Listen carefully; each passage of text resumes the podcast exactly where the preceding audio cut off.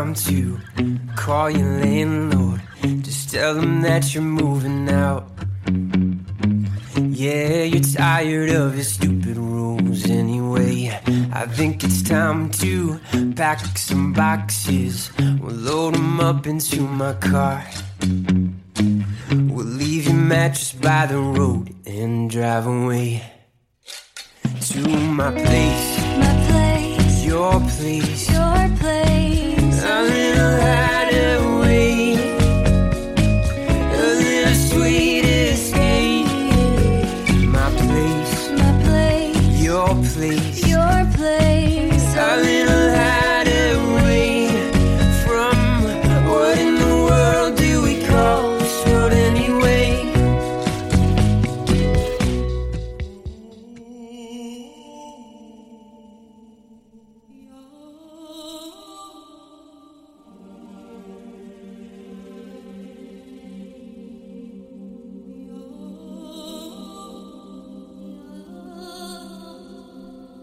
Los think tanks son una especie de gabinetes estratégicos compuestos por expertos en programar y mover ideas para influir en la vida y en las políticas públicas.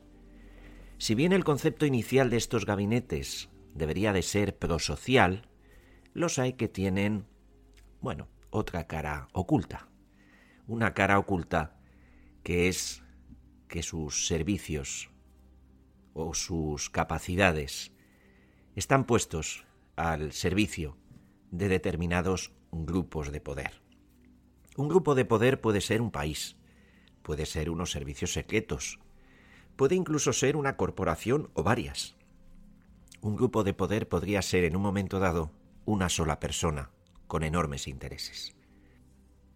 El caso es que algunos de estos think tank como por ejemplo el Instituto londinense Tavistock, tiene orígenes militares. Durante la Segunda Guerra Mundial se crearon muchas instituciones especializadas en guerra psicológica que, bueno, al terminar la contienda, cambiaron su orientación de actuación hacia otros contextos, principalmente civiles, siendo contratadas por lobbies, lobbies empresariales, o políticos, o económicos, para diseñar y ejecutar bajo las más, la más estricta confidencialidad, pues aquellas acciones estratégicas destinadas a lograr los objetivos, en ocasiones no muy positivos, de sus clientes. Podía tratarse, pues, de hacer que la gente fumara, de provocar una necesidad de consumo en torno a los cereales eh, estos de los desayunos, ¿no? Estilo los Kellogg's, los copos, que son malísimos para la salud, o podría ser para cambiar un estilo de vida. Pues para esto se utilizan las estrategias y tácticas de la ingeniería social, una ciencia emergente de carácter aplicado, multidisciplinar.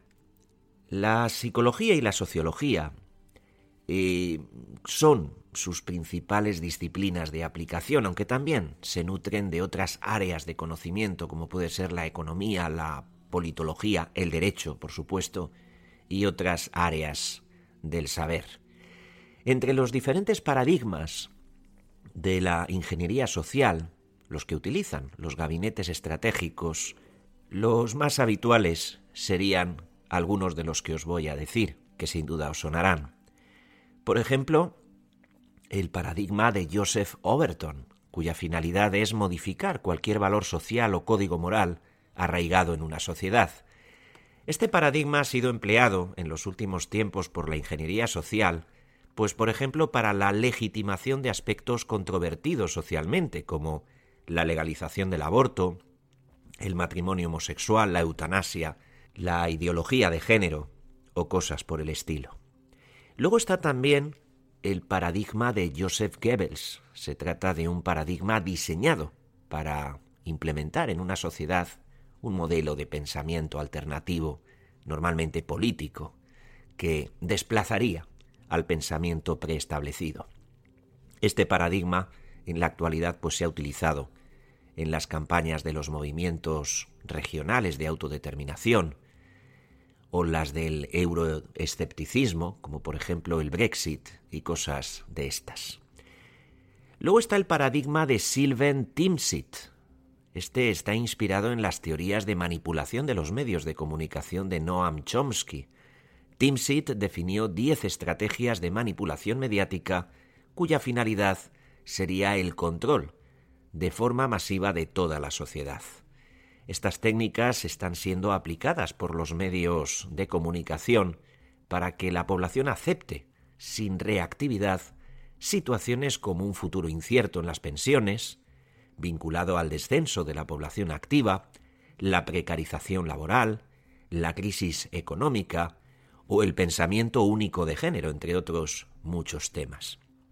También tendríamos, sin duda, el paradigma de Edward Bernays, el objetivo de este paradigma es crear la necesidad de consumir a la población artículos que en realidad no necesita. Le dediqué un capítulo entero a Bernays en mi libro Gengis Trump. La estrategia esgrimida en este caso sería la propaganda, la publicidad, y también ha sido empleado para inducir ideologías o intenciones de voto mediante la publicidad de los partidos políticos en campañas electorales. La principal táctica es básicamente incidir sobre la parte emocional del individuo, sobre su sistema límbico, desplazando así la parte racional y pudiendo conducir a la persona, en casos extremos, incluso hacia el fanatismo. Tendríamos también, y acabo ahí, con el paradigma de Gene Sharp. Sharp, en su obra De la dictadura a la democracia, expone detalladamente 198 métodos de acción no violenta para derrocar dictaduras con la finalidad de transformarlas en democracias. Sin embargo, este tipo de estrategia, actualmente, está siendo adoptada para debilitar sistemas democráticos por parte de grupos, partidos antisistema o incluso servicios secretos, instrumentalizados por la falsa identidad la bandera falsa, la, lo que se suele decir muchas veces falsa bandera, para que nos entendamos, más que bandera falsa. Hay otros paradigmas. Los empleados actualmente por los diversos gabinetes estratégicos son un poco los que os acabo de decir, que a pesar de que tienen un origen en antiquísimo, eh, se remontan 100 años atrás, pues se siguen demostrando absolutamente eficaces en la actualidad.